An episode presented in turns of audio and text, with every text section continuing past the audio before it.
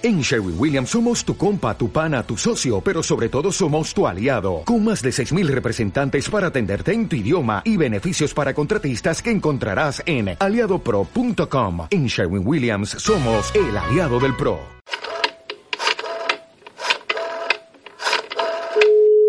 Usted está a punto de escuchar una llamada de larga distancia, un tipo de comunicación en desuso que podría o no ser de su satisfacción.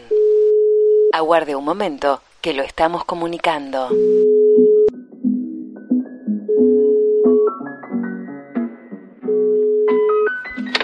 Hola Florencia, ¿me escuchás?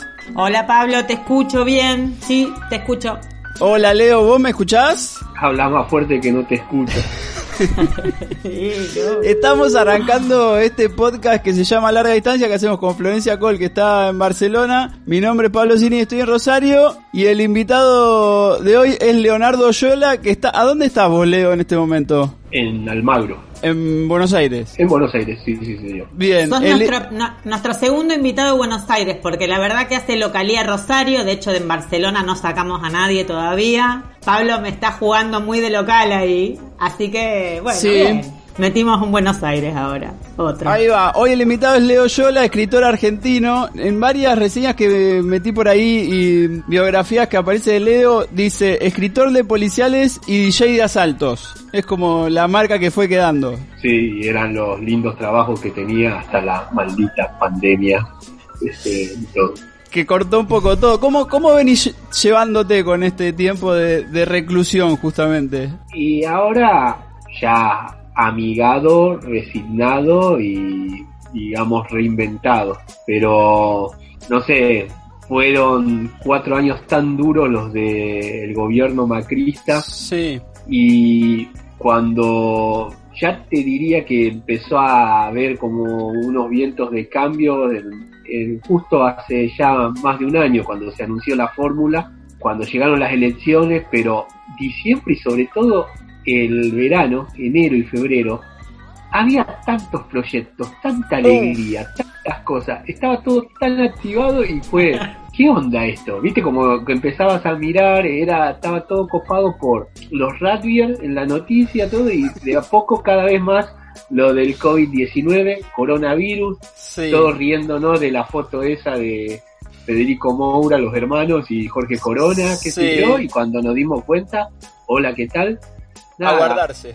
Mirá, yo en este momento estoy hablando con ustedes desde la computadora de mi compañera, porque la mía no da para más, la de ella ahí nomás. Me acuerdo cuando en el verano me dijo, che, Leo, tendríamos que hacer el esfuerzo y comprar una computadora, la sacamos ahora en cuota, le digo, no, amor, si ahora sale la novela nueva, tengo feria del libro, presentación en Rosario, presentación en Córdoba, presentación en Mar del Plata, la compramos tiquitaca, ¿qué nos vamos a andar deudando?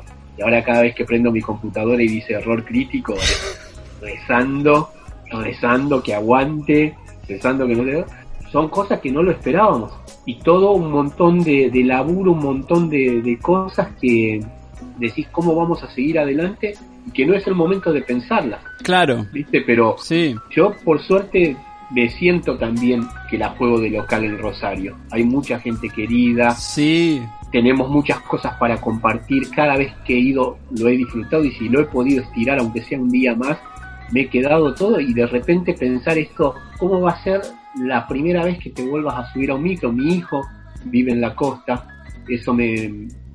eh, estamos bien en contacto con él por esto, por la virtualidad, pero a la vez lo extraño un montón porque yo pienso que hubieran sido cuatro veces que nos veíamos desde que empezó la, la cuarentena. Y es, es difícil. Mis viejos no hay con qué darle, ¿me entendés? Es teléfono de línea y los escucho y nos reímos y es cortar y pensar cómo estará mi papá, cómo estará mi mamá. Extraño verlos. E- Eso es lo que, lo que me jode. Después lo otro me siento en una situación de, de privilegio Claro. estoy guardadísimo, tengo libros, tengo para ver la tele, pero estoy leyendo un montón. Hay un delivery de libros que es un capo, el flaco, me consigue lo que le pido, todo. Le quiero mandar un saludo, se llama Luciano. Ahí va. Me, me enganché con él, no le quiero hacer el chivo, pero digamos que una publicidad no tradicional.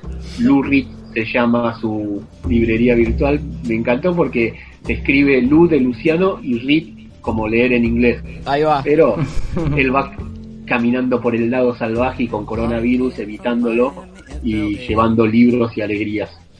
Pero pensando que va a ser la nueva normalidad y muchas cosas. De verdad me hacía bien lo de pasar música, me había perfeccionado con eso, lo estaba sintiendo, había comprado equipitos. Durante el macrismo, si bien había poco para celebrar, un par de fiestas estaban. Había empezado de vuelta a laburar mucho en fiestas. Me gustaba eso porque al lado de colaborar haciendo una nota o haciendo otras cosas, era una actividad donde podía salir un poquito a parar la olla Claro. y dejar la cabeza libre para, para mis ficciones y tenía un montón de fiestas este eh, todo y obviamente todo se fue cancelando y estas locuras no de los que siguieron adelante con una fiesta y se contagiaron Claro. no poder no poder pensar esto bueno Flor no sé tendrás muchos casos allá pero acá por ejemplo las últimas semanas es todo un tema el velorio clandestino en Lobos como el baby shower en Necochea Claro. y viste vos agarrás y decís el velorio podés entender el dolor de, de esa gente y que no hayan medido la magnitud el baby shower vos decís che era una frivolidad la puta madre y pobre la, la primera bebé en nuestro país con coronavirus. Todo de algo que en teoría es todo lo contrario. Uno nosotros como estamos requete acostumbrados al contacto no no sé vos Florencia nos dirás un poco más yo tengo unas experiencias ya en España todo es otro tipo de relación, también es muy cercana, pero nosotros, no sé, bueno, con Pablo nos caímos mil puntos de entrada y yo ya lo abrazo por debajo de las axilas, ¿viste? Total, ganas- total, somos verlo, toqueteros. somos toqueteros, somos ¿Viste seres cuando vos decís, este, no sé, qué sé yo, la otra vez mi hermano se mandó la patriada, me trajo, está conviviendo, tiene un, un compañero que para generar unos mangos, lo que sea, está haciendo pastas. Entonces se vino desde el oeste para traerme pastas de él y es mi hermano, ¿viste? Y era de lejos, Codazo ahí para saludar. el codo No, lo del codo es horrible, ¿viste? chicos, además. Es, es joder. horrible y era. Sí. eh, yo lo miraba por. Y aparte no se sacó el casco la moto, ¿viste? Lo miraba y era el, el Mandalorian, ¿viste? Por dentro yo sabía que él estaba lagrimeando, que era, te quiero abrazar, yo también te quiero abrazar, Freduli. Y bueno, nada, y un gesto de amor que me haya traído esas pastas y perdón por tan poco, yo nada, eso. Y muchísima incertidumbre porque no solamente es la... Bueno, yo hoy noté, por ejemplo, hoy fui a hacer compras, acá se está entrando a, a una, como le dicen acá, desescalada, esta, esta cierta normalidad, estamos ya entrando a fase 2, ya van a abrir los cines, abren centros culturales, museos, las terrazas de los cafés abrieron ya la semana pasada y ahora abren Sí. los restaurantes con algunas mamparas de vidrio, acrílicos, el tema de dos metros de seguridad, se va a desinfectar cada carta, te toman la temperatura en algunos lugares. Como que no hay, no hay demasiado homogeneidad en, en las medidas que se van a tomar, pero se sabe que va a ser algo muy extraño y muy diferente a lo que estábamos acostumbrados. Pero lo que se nota es bueno, ya la semana pasada era como un soporte de tensión sexual de menos de 30 segundos. O sea, salíamos a la calle, Sí. nos encontrábamos con otra persona, nos mirábamos y era como... Nadie podía aguantar mucho más de 30 eh, segundos y ahora es como que ya hay como más relax.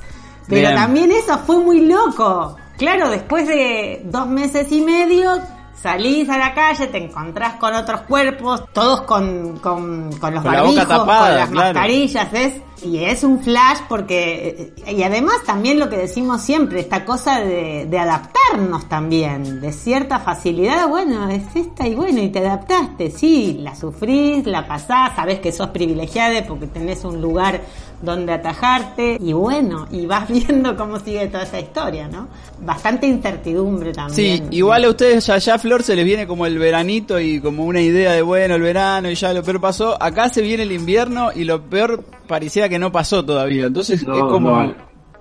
Al contrario. De, hecho, chicos, tengo todo abierto y, lo veo a Leo que está con gorro eh, de lana, abrigo. ¿Cuántos grados hace en Buenos Aires, Leo? No, mira, aparte de que hoy es un día particularmente fresco y todo, eh, yo tuve una neumonía en el 2008. Claro. No me fui de gira porque me agarró acá en Capital y me atendieron muy bien en el Hospital Fernández, pero quedé delicado de los pulmones y la neumonólogo me lo dijo, con, con todo esto estoy entre algodones sea, no, no he salido de acá. Habitualmente yo... No te muevas del geriátrico, te dijo. Más o menos, más o menos. Habitualmente cuando vienen estos fríos, siento el cambio de clima, lo siento mucho en los pulmones. Y a diferencia de otras veces, ahora no he caído porque no ando en la calle, no claro. una gripe ni nada por el estilo, entonces estoy ahí. Pero, bien, como decía Pablo, estoy en el geriátrico pensaba cómo se resignifican términos, ¿no? Eh, que lo hablaba con ustedes también la otra vez. Cuando yo era chico vos decías grupo de riesgo y era Stallone, Bruce Willis, Schwarzenegger. Y ahora grupo de riesgo también son ellos que tienen más de 70 y claro. todo lo que nos podemos contagiar. Pero bueno, ahí va. Ahí está, estamos hablando con Leo Yola en este podcast que se llama mm, Larga Distancia. Contaste, Leo, que sacaste un libro hace poco, pero en una circunstancia, bueno, rarísima, que es que salió el libro, pero por ejemplo no existe el libro en formato papel. El libro se llama Ultratumba, es una historia que venís laburando hace mucho. Sí, sí, sí, sí. Y bueno, ahora pasó que en la semana timbre, ¿quién será? Y hola, ¿qué tal? Me mandaron mis ejemplares. ¡Epa! Este, oh. así que estoy re que te contento porque ahora sí siento como que un padre que conocía, me sentía como que era el, el, papá del gran pez, ¿viste? Estaba pescando y mi hijo nació y me lo perdí. No sé, una cosa así y fue re lindo ver cómo quedó, leerlo todo Ahora sí, lo más loco es que ya pasaron todas las entrevistas, todas las cosas de lo otro y que te hablaban y te hablaban de tal página, tal cosa y era, no tengo ni para releerlo. Porque claro. Yo no leo en digital, el Word que tengo no es la versión final de lo que se publicó y fue, fue raro porque aparte que no tengo redes sociales, lejos fue el que enseguida tuve un montón de devoluciones mucha gente escribiendo al, mail, eh, los conocidos, bueno, llamando al WhatsApp y eso, y que la habían leído posta, que también es como que con la cuarentena hay espacio para la lectura, ¿no? Claro. Entonces fue todo muy raro, muy fuerte y a la inversa de lo que estaba acostumbrado. Y una sensación ahora también con esto que la semana que viene lo lanzan a las librerías, muy similar a cuando nosotros tuvimos la suerte con la película de Kryptonita, que adelantaron el estreno más de tres meses, porque con todo el rum rum de lo que había pasado en el Festival de Cine Mar del Plata, el distribuidor nos dijo, más prensa y más boca a boca que esto no vamos a tener, tenemos que aprovechar claro. ahora ya y eso, en 21 días después de, lo de Mar del Plata se estrenó y la pegó. El tipo sabía, en ese momento lo odiábamos, lo queríamos estrangular, todo, y la repegó, la repegó y bueno, ahora ellos que saben, igual me parece que va a ser la distribución limitada por todos los protocolos que hay, que va a estar primero acá en, en Capital, pero bueno, veremos cómo, cómo sigue. Lo de ebook dicen que funcionó bastante bien, que eso también animó, pero después lo otro veremos, porque incluso con todo lo que estamos viviendo, vos decís qué tan principal, qué tan primordial es un libro, ¿no? Bueno, para nosotros que nos dedicamos a esto, para nosotros que somos lectores adictos, sí, pero al lado de otras cosas, no sé. Y no sé, ¿eh? porque hay veces que A mí me pasó en estos días, no sé ustedes, pero que la noticia de que salga un disco de una de tus bandas que te gusta o aparezca un libro o alguna de esas cosas es algo a lo que te agarrás en un momento que estás más o menos también. Y sí, lo decíamos, que la cultura siempre, digamos, cuando tenemos el privilegio de tener lo, básico resuelto, hay algo de, nutrición. A mí me costó leer mucho los primeros, las primeras semanas de la cuarentena, estaba como que no podía, no podía agarrar nada, no podía darle continuidad, me leía todos los ensayos que salían del virus y toda esa locura. Claro. Pero recién, eh, en este último mes y demás, me fui enganchando y de hecho Ultratumba es mi primera novela que leo en e-read, que para mí es todo, o sea, soy de las que no larga el papel y la verdad que engancharte con una historia y con un lenguaje tan laburado, eh, Leo, no sé, quería preguntarte un poco sobre eso, porque bueno, vos venís laburando en estos últimos cinco años nos acordábamos con Pablo de, las visitas a Rosario, por supuesto, y ya en el 2015 habías arrancado Ultratumba con todo un universo, bueno, maravilloso, este romance de la presa y la guardia cárcel, esa relación alucinante con, bueno, con la aparición en medio de un motín de, de un ejército de zombies que nada, es qué mejor que en este momento entrarle a Ultratumba. ¿Cómo fue, ¿Cómo fue, Leo, que en algún momento dijiste quiero ir para ese lado, me quiero meter en ese universo, quiero contar algo de ese universo? Y todo tuvo que ver también con la gente que da talleres rejas para adentro, la gente que da talleres literarios para personas privadas de su libertad y que en algún momento dieron algún texto mío y pensaron que por ahí estaba piola que me conocieran. Entonces se fueron contactando, hay toda una red con respecto a ese tipo de laburo. Vieron que era una persona que no tenía historia en hacerlo y lo que más aprendí de, todo eso es eh, el espacio para compartir.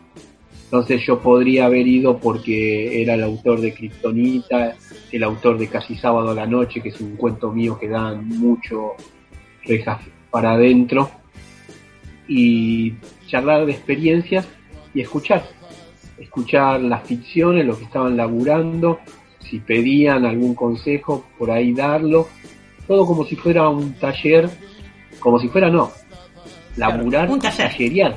y punto. Sí, así como digo que voy a una escuela, voy a una universidad, voy a un centro cultural, donde sea que me lleven y vas con esa predisposición, también este, hay que ser honesto en que obviamente es un escenario muy, muy particular y un escenario que te atraviesa mucho, además de las historias de vida que están ahí. Entonces, yo me considero un escritor, pero básicamente un escritor de género estoy muy amigado con eso. Claro. De hecho, la presentación que vos me hacías, Pablo, yo digo, soy escritor de policiales, escritor de policiales y DJ de asaltos. Hago ese juego porque de verdad lo que más me nutre, yo puedo pensar un montón de cosas, pero después termino yendo para el lado del policial. Puedo coquetear con lo fantástico, puedo jugar con el terror, pero termina siendo un thriller más que una novela de terror y otras cosas. Y acá hace rato quería empezar a nutrirme eso de, géneros bastardos, de subgéneros o como quieran llamarlo. El cine le pone directamente Black Station y pensaba laburar lo que es el universo carcelario sin evadir las reglas de ficción de los universos carcelarios, pero adueñándonos, poniéndole la impronta de lo nuestro y focalizando más en lo social y los personajes a hacerlos lo más reales posibles. Claro. Y por eso tienen mucho de gente que conocí. Entonces, así como para Kryptonita leí un montón de historietas, leí ensayos, más ver películas y cosas por ese lado, acá leí lo que me aparecía en cuanto a lectura con ese universo películas ni hablar y darme cuenta de que quería alejarme, qué es lo que no quería mostrar. vos estás flor allá y allá es una sensación todo el equipo que hace La Casa de Papel y previamente hicieron Vis a Vis, ¿no? Sí. Y el, el universo de Vis a Vis fueron cuatro episodios que vi y dije hasta acá llego. O sea, entiendo cómo pueden ser los personajes, todo, pero esto para lo que yo quiero contar y para lo que son los nuestros, nada que ver. Y Orange y, y The New Black igual. Uno, el primero. Hasta que se vuelve a... Ojo, que se entienda. No estoy diciendo que sean malos, no, ¿eh? Tal No. cual, tal cual. son efectivos en lo que están contando todo, pero para lo que es la realidad, eh, el universo penitenciario argentino, no. Más o menos se acercó Zelda 211, una película española tremenda, tremenda, y que la novela ganó un premio en la Semana Negra de Gijón y que es muy diferente a la novela. La estoy mirando porque mi novia me la mandó traer de allá con un escritor argentino está radicado en Madrid, Marcelo Luján, y bueno, esta edición ya directamente trae la portada de, De la lo que serie, fue el la cine, peli. con Claro. el actor Luis Tosar haciendo de mala madre, un personaje increíble, y la novela en ese aspecto es eh, coral, va contando diferentes puntos de vista, más en el estilo del el relato en el bosque de Akutagawa, en el que está basado eh, Rayomon de Kurosawa. Eh, entonces era leer esto, leer cosas, eh, un poeta de acá, Javi Roldán, me regaló un libro, un folletín de la época de Corín Tellado, todos esos escritores genéricos, cárcel de mujeres, todo, y ir viendo, claramente yo me quería despegar de eso, yo no quería hacer las películas de Emilio Vieira, el Black Flotation argentino, con iconos, iconizar a las mujeres de mi novela como se la iconizó a Camila Pericé ni hablar a Eda Bustamante. Pero que tuvieran el pulso punk que tiene cualquiera que está privado de su libertad. Claro. O sea, yo no creo que sea hijo de una unidad penitenciaria nacional y femenina como lo pusieron ellos ahí. Creo que desde la primera persona que la encerraron para cumplir condena, es natural en uno amotinarse. Entonces quería más que nada ver esas reacciones y no focalizar en una historia de amor queer, sino para mí el pulso de la novela es estoy contando una separación. Claro. Ya una, ya una separación es complicada y dolorosa por todos lados. Entonces era cada vez complicar más esa situación. Eh, si ya una separación es un tema, una separación entre amantes es otro. Entonces Sí. puedo decir, subimos la apuesta. Si encima son, en teoría, enemigos, peor.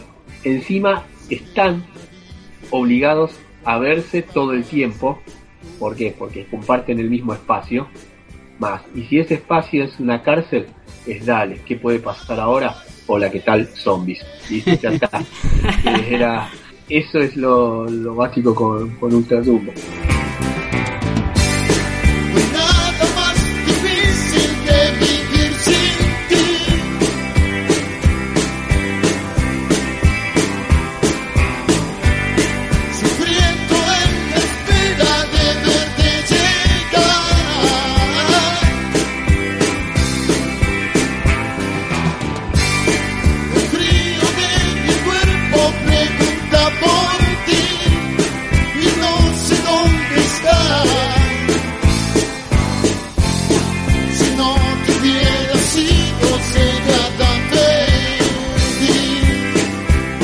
ese lado va Ultratumba. El otro día lo hablamos un rato en la radio con Leo y le contaba que a mí lo que más me gustaba es la parte cuando empiezan a aparecer esas historias de vida de las mujeres que están ahí adentro y que mm, es algo que siempre me gustó de la literatura de Leo que justamente se corre de ciertos estereotipos o eso. Vos lees y encontrás ahí que son personas, más allá del lugar de donde estén, Pensaba eso, en, este último tiempo también hubo todo un tema mediático con los presos, el lugar que ocupan en esta sociedad, cómo se los trata y, y cómo lo tratan los medios también. Pero vos lees esas historias y lees eso, historia de personas que por una u otra situación terminaron ahí, pero que son personas y que tienen una historia de vida. Y además, también en esos estereotipos, a veces en esos relatos, hay una cosa de que la policía siempre es mala o el que está laburando ahí también es malo. Y eso también está puesto en cuestión. ¿Y, quiénes son quienes terminan trabajando ahí? Bueno, me encantó cómo entras en esos universos y vos leyéndolo empatizás con esas personas también. Mm. No, también lo importante para Ultratumba, más allá del asidero de verdad, pero después hacerse cargo de que estoy escribiendo ficción, Lejos fue la novela que más leí en vivo y Claro. leí mucho también en unidades penitenciarias. Entonces ya el comienzo de, de Ultratumba me pasó en Ezeiza, que una chica estaba con los brazos cruzados así, todo, y me dice, sí, sí, me emocionó todo, jamás le daría mimo a la ley. Y otra compañera estaba ahí, se puso a llorar y dice, yo quiero contar algo que nunca había eh, contado acá. A mí me, me hicieron una operación, me tuvieron que trasladar al hospital, me anestesiaron, me avisaron que me iban a dar anestesia total y que este, eso me asustaba. Y dice, y mientras me estaban anestesiando, la que me tranquilizó y la que estuvo cuando me desperté eh, y me consoló y me hizo el aguante fue la gorra. Claro. Dice, fue una borcego, una empleada. Y le tuve que agradecer que estuviera ahí. Y ahí no, no era la ley, era una mina más. Y ese tipo de cosas, viste, como que ayudaba a que tenerle fe a la historia y que funcionara, porque yo sé que estiraba mucho los límites y estiraba mucho las cosas ahí, pero a medida que iba compartiendo historias con, con las chicas y los flacos privados de su libertad, era impresionante las devoluciones y las cosas. Un capítulo como el segundo flashback de Córdoba, una línea que tiene ella ahí, yo leí ese capítulo y sale esa línea de la devolución que me hace una chica de la unidad 5 en Rosario. Ella me agarra y me dice, acá te da miedo estar enamorada. Y era re fuerte eso. Claro. Eso, eso es algo que diría Córdoba, lo tengo que meter. Encima tuve la suerte que al día siguiente leía, pero en un ciclo organizado por una poeta de Rosario, Alejandra Méndez, en el Bar Wii, y ya lo, le incorporé ese diálogo y ya lo probé con la gente. Y en el momento en que lo dije, sentías el suspiro. Y lo que me acuerdo de una mesa de gente que no conocía, que una mujer se llevó la mano al pecho. Se la reentendió a ella, como yo la entendí el día anterior a esta chica. Es algo que venís laburando hace mucho tiempo, digamos, con todo el- ejercicio de lo que es escribir novela y con este tipo de pulso de la construcción de personaje. Hay mucho, mucho, mucho laburo en la construcción de personaje, Leo. Eso es el escuchar, eso es el estar incorpore ahí, digamos, en territorio, cómo se va sosteniendo. Digo, está bueno esto que contás de las devoluciones, de la novela que, que se lee en voz alta, de los diálogos, del estar muy ahí con, con la oreja, que me imagino Y que- compartiendo también, ¿no? Sí, Sí. sí, me imagino que no es lo más común en los escritores. Y no sé, me imagino yo, quizás estoy muy errada, que también, eh, no sé, la nombras a veces en las entrevistas, que tu compañera también tiene ahí una, no sé, siempre pienso en el punto de vista de un escritor varón, en narrar un universo femenino. Sí, y digamos, Gol. y, y me, nada, me, me pareció, me, me flasheó, o sea, es muy difícil hacer eso también. Bueno, pero ella, desde que estamos juntos, es mi crítica implacable y yo soy su crítico implacable y nos decimos las cosas honestamente, con el mayor cuidado con respecto a, lo- a nuestros laburos. Y bueno, hay veces que te toca que te digan eso todo y viste como decir, y después tenemos que convivir bajo el mismo techo y es un día que no te querés ver eh, y todo, pero sale de ahí. Pero a mí lo, lo fundamental era ver esas reacciones, ver, ver estas cosas. Creo que fue una novela que, que necesitaba de, de eso, porque yo así como con Kryptonita, me propuse en un momento dado que el que era fanático de las historietas encontrara todos los guiños habidos por haber, pero que viera que estaba todo con mucho respeto. Acá yo sabía que iban a querer leer la novela, de rejas para adentro. Claro. Y quería que la disfrutaran y que vieran que había mucho de lo que no se cuenta con mucho de lo otro. En Devoto, para mí, un flash un día que no solo que fuimos a pasar Kryptonita y que hablamos de Kryptonita y de todo, la, la peli, que fuimos con Lautaro Delgado, Sí. eh, el actor que inmortalizó a Lady Di, sino ponernos a hablar y debatir sobre el marginal. ¿Por qué el marginal 2 sí en ese momento, ¿no? ¿Y Sí, por qué el marginal 1 no? Claro. Y a la vez, cómo una persona privada de su libertad se sienta a ver eso en ese sentido como espectáculo. O las chicas en una unidad cuando me hablaban de mujeres asesinas. Que incluso buscarla en YouTube y tratar de, de volver a verla todo. Y decir, y sí, pero ¿por qué es espectáculo? Está Claro. muy mal vista la palabra espectáculo y entretenimiento dentro de la literatura. Porque espectáculo y entretenimiento se asocia a lo frívolo, se asocia a nombres que obviamente uno no quiere estar con esos nombres, pero por otra parte, a mí me parece que hay ciertas cosas que vos las contás así para que puedan ser más tolerables o para no, no quedar en un modo que sería, valga la redundancia, intolerable. No, no lo soportaría. Entonces, sí, yo llego a ver en la realidad a alguien que se martilla un dedo y me duele como le va a doler ahí, pero si es algo lúdico cuando vos lo, pones en la acción. No creo que las críticas con respecto a eso, la estetización de la violencia, la estetización de la pobreza. No, estás contando otra cosa, otro tema de ahí. Yo defiendo mucho la visión de Danny Boyle en Slumdog Millionaire. Ahí no leí la novela, final o todo, pero me, me parece que cuenta algo que es que dentro del hambre, dentro de lo de tratar de remarla día a día, hay una alegría y hay una esperanza, hay una fe, que muchas veces a otros se le corta el wifi y viste, acá ya está, tiraste la toalla, pero el otro no, tiene su aguante. Estamos hablando con Leo Yola en esto que se llama Larga Distancia. Leo, llegó la hora de que pongas un tema musical. ¿Qué nos vas a hacer escuchar?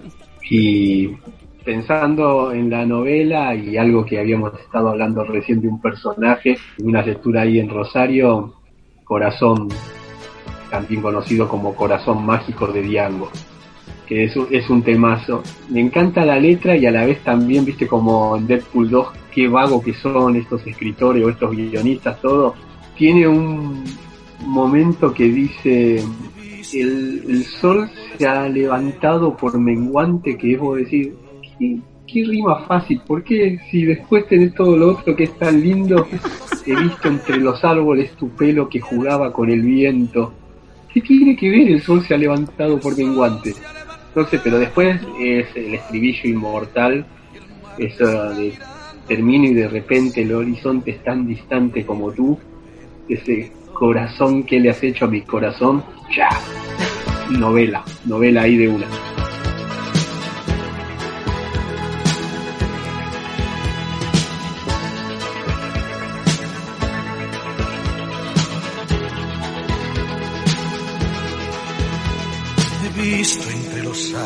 Árboles tu pelo que jugaba con el viento. De pronto un sentimiento se apodera de mi mente y eres tú.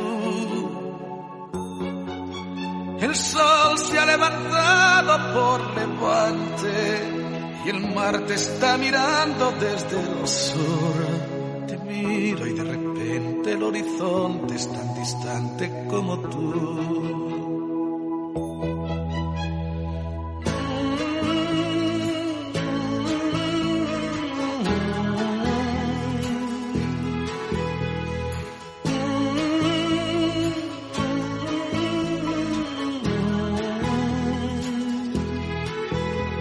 Te miro y de repente el horizonte es tan distante como tú.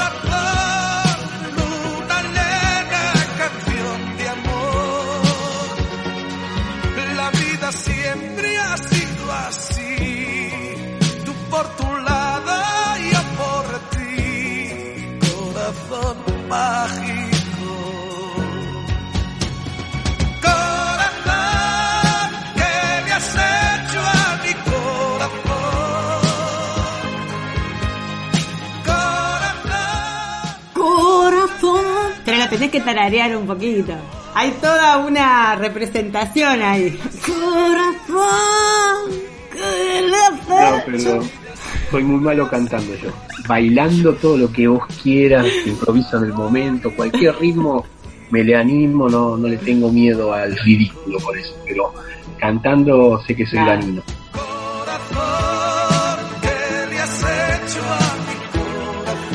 Estábamos escuchando a Diango y este corazón que eligió Leo Yola. Nos queda un ratito para hablar. Leo, recién afuera de aire hablabas de Palomino. Palomino fue quien, bueno, no lo protagonizó porque en realidad el papel era cortito, pero quien hacía el personaje del Pini, de- del- del Superman de Kryptonita. Y sabes que el otro día vino Kurt Lutman, que es un escritor acá rosarino que jugador de fútbol, y le comenté que íbamos a hablar y me dijo que había visto un video de Palomino, yo no lo vi, haciendo de nafta super y pidiéndole a, a la gente del barrio que se quede adentro. Sí. Eh, A todo el oeste. Hola amigas, hola amigos de la matanza, matanceros lindos, lindas. Acá el Pini recién llegado de, de verlo a Ráfaga y en el barrio del Tambo. Ahora estoy en mi barrio, en algún lugar de los eucaliptos. Quiero saludarlos, abrazarlos en estos tiempos difíciles. No se olviden que el barrio es importante, estar todos juntos, ahí, no salir. Yo estoy guardadito, como corresponde en estos tiempos de pandemia. Quiero saludar también al tordo, a todos los tordos, a todos los enfermeros, las enfermeras, camilleros, personal de limpieza, maestranza, choferes de ambulancia, del Hospital Parocén, ese hospital que me, me volvió a la vida. Agradezco mucho, llevo y atesoro en mi corazón y en mi memoria el servicio del hospital público. En nombre de la banda de Nafta Super, en nombre de Leonardo Yola y de toda la banda, de Nicanor Loretti también, que forman parte de la banda, les agradezco. Les voy a estar eternamente agradecidos, médicos, enfermeros del paro del cielo.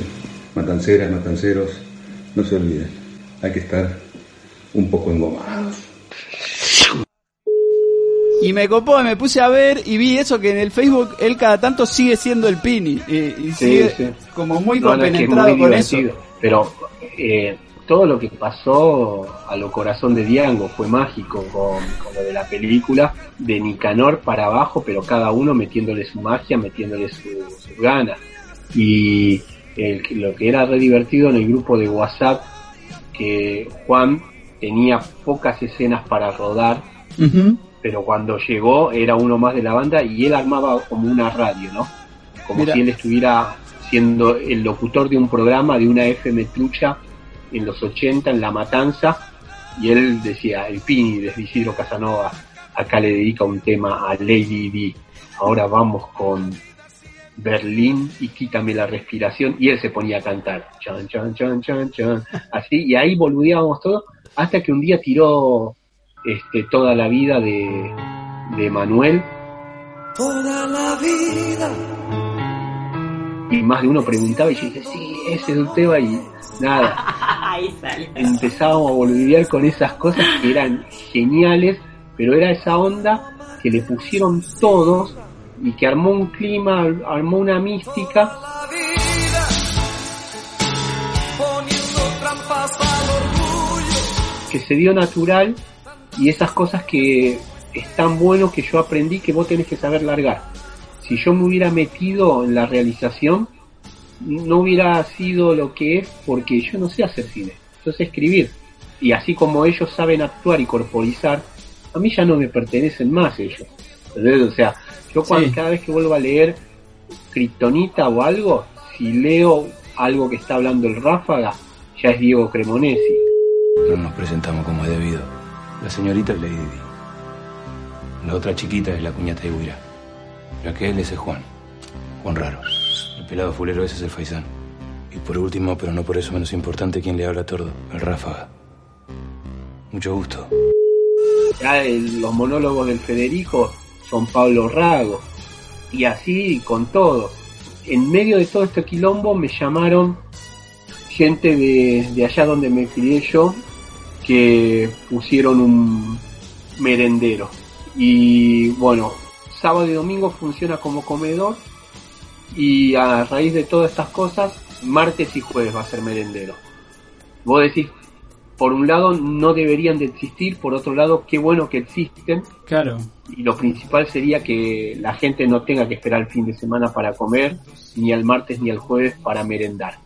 Pero bueno, lo que les estoy contando es que dentro de esas contradicciones y ese alivio de que exista gente con esa voluntad y que lleva adelante estos emprendimientos, me pidieron que permiso para ponerle al merendero Lady D. Un muy buenas noches para nuestra Cherry, Cherry Lady y otro para ustedes, caballeros. Yo te respeto mucho, Lady D. Hay que tener muchas pelotas para ser travesti. Larga lo que tiene parecito cada Y yo sé que eso es gracias a la película y gracias a la entrega absoluta que le dio Lautaro. Pini, soy yo, Lady D. No tengo la más puta idea si me estás escuchando o no. Lo único que te pido es que no te vayas a morir ahora, boludo. Yo a tu hijo no le puedo decir que su papá murió. Para levántate, no seas puto. Que tu nene te está esperando. Para que jueguen a que es un pájaro. O un avión. O lo que sean ustedes cuando vuelan juntos. Entonces, puede ser que alguien haya leído la novela y que ya la quisiera. Pero por las realidades, por cómo llegas a eso o no, es muy muy factible que, llegaron a ellos. Yo tengo, está bien, yo tengo 11 ediciones de Kryptonita. Es un montón, estoy agradecido. No creo que otro libro mío vuelva a tener ese impacto y tampoco lo tengo que estar esperando. Pero la verdad es que la película llegó en el cine 120.000 espectadores y de ahí para arriba las veces que se pasó en televisión, Sí. eh, la buscas en YouTube y está en HD, así que la podés ver. Y entonces, bueno, obvio que allá iban a leer eh, los, los héroes de Isidro Casanova, ya lo iban a ver, y más en el barrio Los Pinos, que dijeron tenerlo. Y me gustó eso, que no fuera la banda de Nasta Super, sino que focalizara en algún personaje y en ella que es el amor. Dice llanamente, ella es el amor. Viniendo como, como viene eh, la historia de Kryptonita y después lo que pasó con la peli, la serie también, si también hay una imaginación de que pueda suceder algo similar con Ultratumba y, y, esta idea de también soltar y, y ver lo que pasa también con todo eso. Obviamente uno está con eso, ojalá, siempre y cuando venga alguien como Nicanor y que no solo muestre ese compromiso, sino que el cuidado y que tenga ahí la esencia de lo que yo conté. Después entiendo las modificaciones que tienen que ser narrativas. Lamentablemente hoy no es posible una película de ultratumba, no solo por la pandemia. Así no hubiera estado el COVID-19, para el cine nacional es una película irrealizable, porque desde un vamos estamos hablando de una unidad penitenciaria. Argentina entonces tiene que tener muchos extras. Claro. A la vez una película de zombies Y yo la descripción que hice de los zombies es zombie de maquillaje. Acá hay una película en episodios irregular que se llama eh, Terror 5, que son cinco historias de terror y la que va juntando a las cinco tiene zombies y tiene unos diseños de zombies increíbles, pero que están hechos en postproducción. Que eso también es un dinero. Pero los zombies, como yo los caracterizo, tendrían que ser eh, maquillaje, eso todo encarece, todo, todo encarece. Y hoy no, no va a haber una apuesta en eso porque nosotros fuimos como, tuvimos suerte y fuimos como el último estertor de un cine independiente y que podía ser comercial. Claro. Hoy directamente solo están las salas del Inca, acá en Capital el Gomón, por más que haya una cuota de pantalla, la decisión la tienen. El Inca te da en la fecha de estreno, que es un jueves, pero ese lunes el distribuidor lo lleva a las cadenas de cine a todo y los dueños, los responsables de esos lugares dicen si la película sí o no. Vos podés tener toda la intención, podés tener la espalda económica para decir vamos con 40 copias a 40 salas y por ahí Joyce te dice, no, en mi sala no, porque estamos con el tanque de este momento, está funcionando bien y no lo voy a sacar, no voy a ceder una sala de las cuatro en la que está el tanque. La, la entrada al cine está 540 pesos. Wow. Sí, sí. Entonces, de ahí en adelante vamos a ver. Hoy no está la posibilidad de hacer ultratumba, dice llanamente por esto la mano de obra y el talento, sobre todo el talento, detrás de cámara y delante, tenemos Obvio. genias y genios, ¿eh? Genios para hacerlo y con una creatividad enorme. No está la plata para bancarla. Leo, Yola, te agradecemos este rato con nosotros en larga distancia. Para mm, cerrar, tenés que poner otro tema más. Y te quería preguntar porque escuché por ahí que estás escribiendo un libro que tiene que ver específicamente con la música. Y por ahí puede ser alguno de esos temas. Si nos querés contar un cachito antes de cerrar. Ah, está bueno. Sí, eh, esta es la parte que escucha mi editor este podcast y se pone a llorar. Porque lo venía escribiendo re bien y la verdad que es lo único que no estoy pudiendo hacer en la durante la pandemia. Escribir mis textos me cuesta abstraerme, enseguida me pongo a pensar en, en mi hijo, en mis viejos, esas cosas, en el mundo, pero con los libros o cuando me voy a ver una serie o ver una película, puedo conectar, pero Claro. veo el Word, miro la ventana y ya me quedo mirando la ventana, todo. Y bueno, estaba escribiendo para Gourmet Musical un libro que se va a llamar Spaghetti Western, italianos que sonaron en Isidro Casanova. Abrieron una colección ellos que se llama, dentro del sello, ¿Por qué escuchamos a? Y bueno, Luis Agasti, por ejemplo, escribió sobre Led Zeppelin, Edgardo Scott sobre Stevie Wonder, y es eso, no periodistas especializados, Claro. escritores con algunos referentes. A mí me dijeron si quería escribir sobre Bon Jovi, sobre la Creedence o sobre Bruce Springsteen, que aparecen mucho y que saben que soy fan, pero yo ya he leído gente que escribió y hizo, hizo muy libros, libros muy lindos con eso, entonces le tiré esta contrapropuesta. Salir del lado melómano y esas canciones que uno dice, por ahí no, no estaría bueno admitirlas que están en el prontuario, pero sí, yo le debo a Eros Ramazzotti, quien no. Entonces, focalizar en eso, como también lo que se conoció el Italo Disco y todas esas historietas. Y bueno, venía escribiéndolo como un campeón y nada. Bueno, ya va a tenía la salir. esperanza de que por ahí lo terminaba ahora con la cuarentena, ni a palo, ni una Leandro. Please forgive me a lo Brian Adams. Ya vamos a volver, ya vamos a volver. Leo, ¿nos tirás bueno. una de esas para cerrar? Sí, sí, sí, justo la que estaba escribiendo. Llamame de Spatna.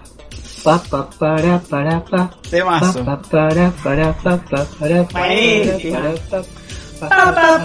para, Leo, abrazo grande y te quiero ver poniendo música acá en una fiesta en Rosario en, en un futuro no muy lejano. Por favor, eh, sería una alegría enorme. El cariño de siempre a ustedes. Agradecerles la generosidad, el laburo y la lectura. Gracias por haberle hecho el aguante a las chicas de Ultratumba. Abrazo grande, Leo. Gracias, Leo. Un beso.